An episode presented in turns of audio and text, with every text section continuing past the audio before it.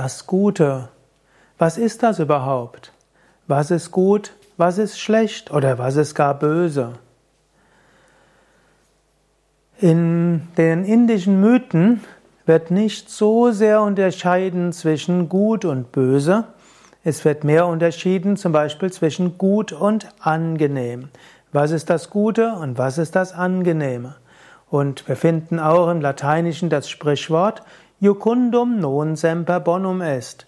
Das Angenehme ist nicht immer gut und das Gute ist nicht immer angenehm. Glücklicherweise ist sehr oft das Gute auch angenehm.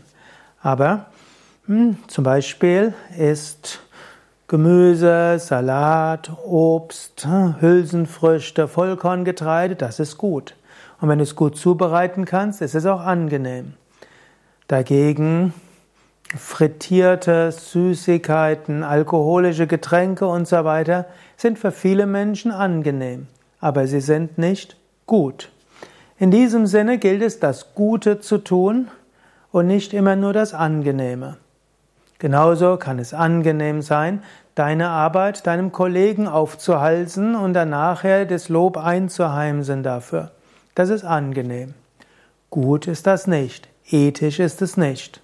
Du bist deshalb nicht böse, du bist vielleicht egoistisch. Und, ja, aber nicht gut und böse ist dort, sondern es ist eine Frage der Manifestation. Oder ja, manchmal kommst du in Versuchung und du widerstehst der Versuchung. Du hast das Gute gemacht und nicht das Angenehme. In diesem Sinne, das Gute ist erstens das Ethische. Zweitens ist das Gute das Gesunde. Drittens ist das Gute das, womit du Gutes bewirkst.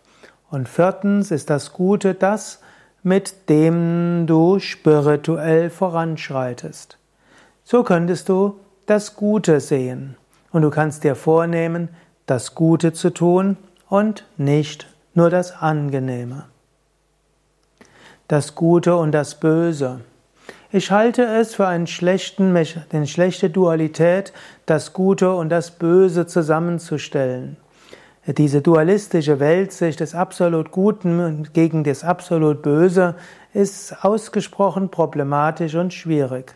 Sie ist vermutlich über den Manichäismus ins Christentum und in den Islam gekommen und hat so überflüssigerweise die Welt dargestellt als Kampf des Guten gegen das Böse. Und typischerweise die, die sich als die Guten ansehen, hm, sie kämpfen dann gegen die Bösen und die als böse bezeichnet werden, denken sie seien die Guten. Als im Dreißigjährigen Krieg die Protestanten gegen die Katholiken gekämpft haben, haben die Katholiken die Protestanten für die Bösen gehalten und die Protestanten die Katholiken. Als, oder im, bei Fanatikern, die egal welcher Religion, sie denken, sie seien die Guten und sie bekämpfen die anderen, die die Bösen sind, und die anderen denken, die Fanatiker sind die Bösen und sie sind die Guten. Aber es gibt einfach unterschiedliche Menschen mit unterschiedlichen Interessen, die sich selbst für die Guten halten und es ist, sie sind nicht böse, sie sind fanatisch. Und es ist ein Unterschied zwischen fanatisiert und böse. Im Bösen ist ja oft dann auch noch der Hintergrund, da ist der Teufel dahinter, da gibt's das Böse. Und der Mensch wird von dem Bösen besessen. Und die Aufgabe ist es, sich zu lösen von diesem Bösen.